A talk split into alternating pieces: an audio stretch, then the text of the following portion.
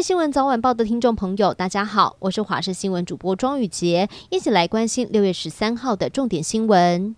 卫福部长指挥中心指挥官陈时中快筛阳性确诊，消息引发关注。陈时中接种的疫苗厂牌也令人好奇。事实上，陈时中曾经透露，他施打的前两剂疫苗是 AZ，追加剂是高端，而这也是林口长庚三月公布的疫苗追加剂研究成果当中四个组合里，中和抗体浓度提升倍率最低的一种。由于陈时中有吸烟史，过去也曾经自曝有装心脏的支架，而且年龄大于六十五岁。都符合重症危险因子的高风险患者。台大儿童医院院长、感染科医师黄立明认为，他应该要及早用药。指挥中心宣布，六月十五号开始入境的检疫调整为三加四，所有入境的旅客只要完成三天的居家检疫，就可以进行四天的自主防疫。知情人士透露，我国的防疫政策现在朝着开放的目标前进，已经没退路。如果三加四实施的状况顺利，一个月之后就可以来评估是否开放为零加七。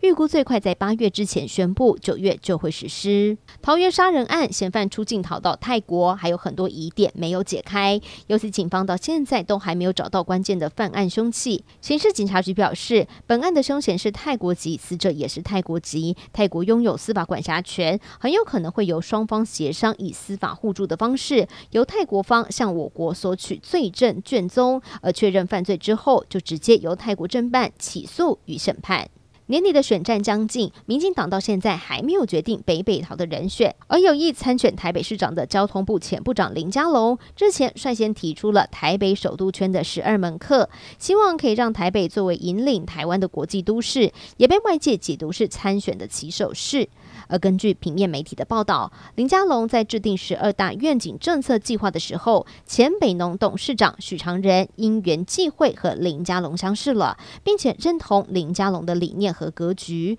除了认为林佳龙是适合台北市长的人选之外，也无偿担任林佳龙的顾问。至于法国方面，法国国民议会首轮投票在当地的时间十二号登场。根据路透社引述法国民调机构所做出来的初步民调显示，由梅兰雄所领导的左翼联盟得票率是百分之二十六点二，以百分之零点四的些微差距赢过了执政党同在联盟的百分之二十五点八。而法国国民议会总共是有五百七十七个席次，才两轮投票选出，十九号举行第二轮的投票之后，新国会组成。才会明朗。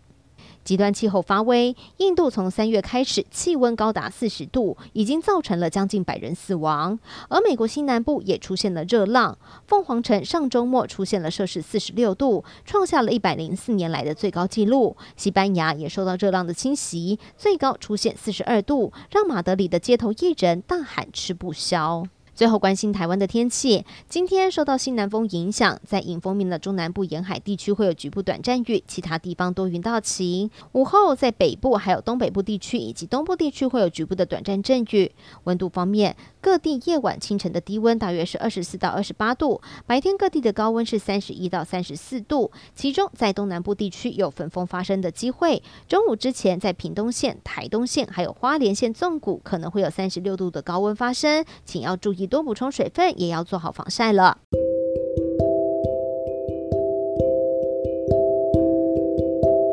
以上就是这一节的新闻内容，非常感谢您的收听，我们下次再会。